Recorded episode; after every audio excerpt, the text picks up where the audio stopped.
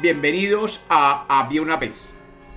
Hoy tenemos una leyenda de una iglesia, de una iglesia en Cartagena de Indias. Bienvenidos de nuevo a Había una vez. Espero que lo disfruten. Había una vez. Había una vez en una de las más bellas ciudades del planeta, llamada Cartagena de Indias, en Colombia, por allá en el siglo XVI, una iglesia que se había erigido en honor a Santo Domingo, por la orden religiosa de los dominicos.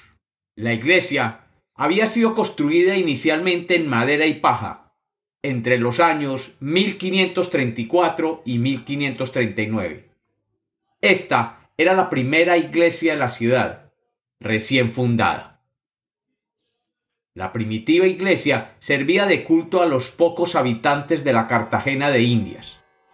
Pero extraños acontecimientos comenzaron a suceder, y lo que era la iglesia sufrió de un incendio que la destruyó. Durante años los habitantes recogieron los recursos necesarios para reconstruir esta iglesia, en lo que hoy se conoce como la Plaza de Santo Domingo. La iglesia comenzó a ser construida en piedra en el año 1579 y desde el origen se planeó con dos magníficas torres, igualmente de piedra.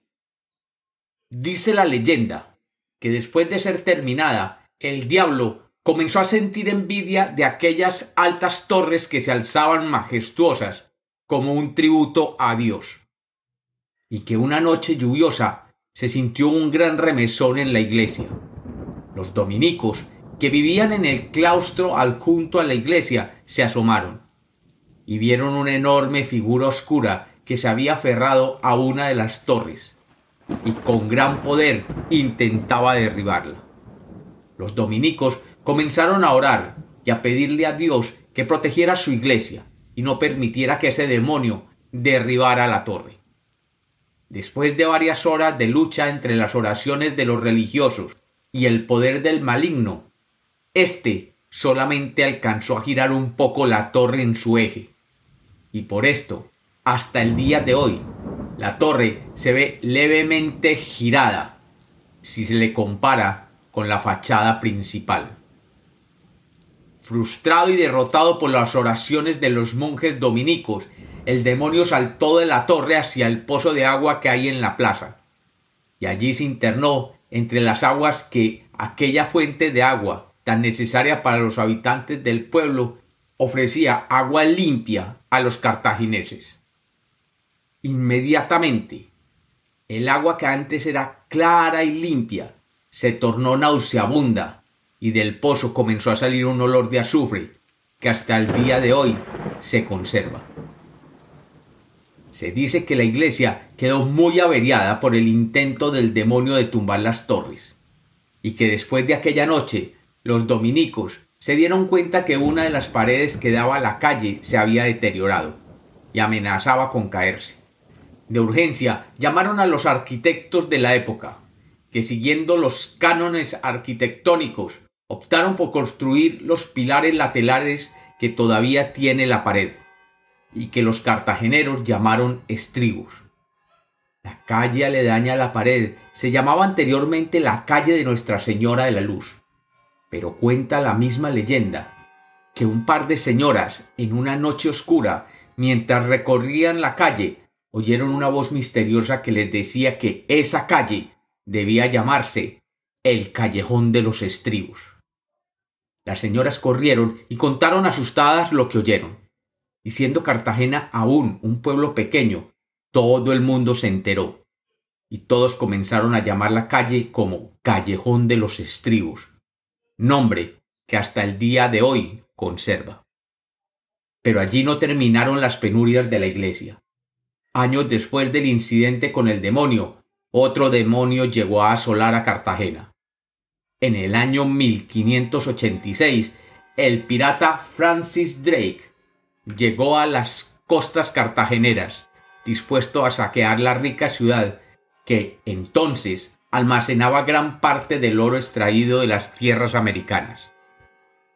La batalla de Cartagena por parte de Drake tuvo como consecuencia que múltiples cañonazos golpearon la hasta el momento más alta estructura de la ciudad.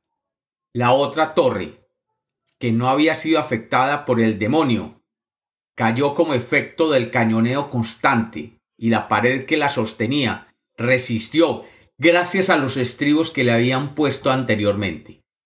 Por esta razón, hoy la iglesia de Santo Domingo no tiene sino una sola torre, y ésta está girada levemente. La iglesia es hoy la iglesia más antigua de Cartagena, y tiene en su interior un Cristo de origen igualmente misterioso. Cuenta otra leyenda que a las puertas de la iglesia llegó un forastero que se presentó como un carpintero, y les dijo a los dominicos que había sido contratado para hacer un Cristo de madera para la iglesia. Sin revelar quién lo había contratado, les pidió a los dominicos que le encontraran un tronco para esculpir el Cristo. Al día siguiente, los dominicos vieron un tronco de árbol que había llegado a las playas, y se lo llevaron al misterioso hombre. Este rechazó el tronco diciendo que no tenía el ancho requerido. Los dominicos devolvieron el tronco al mar. Pero al día siguiente encontraron de nuevo el mismo tronco en la playa, pero ya era más ancho. Tenía ya el ancho requerido por el carpintero escultor. Se lo llevaron y éste pidió que lo encerraran con llave en un cuarto del claustro y que no lo molestaran por ningún motivo. Durante días los dominicos le llevaron comida y agua que le pasaban por debajo de la puerta. Solo se escuchaba el ruido de alguien tallando madera, y después de varias semanas el ruido cesó.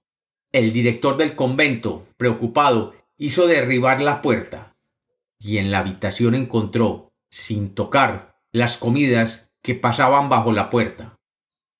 Y en medio del cuarto un hermoso Cristo de madera, y ningún indicio del carpintero que había desaparecido.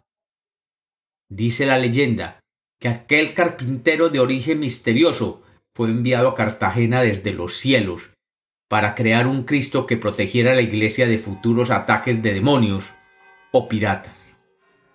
Y hasta el día de hoy se puede observar en uno de los altares de la iglesia y es venerado como un Cristo milagroso al que miles de fieles peregrinan a agradecerle los milagros. Hoy se conoce como el Cristo de la Expiración, de la Iglesia Dominica de Santo Domingo, en Cartagena de Indias.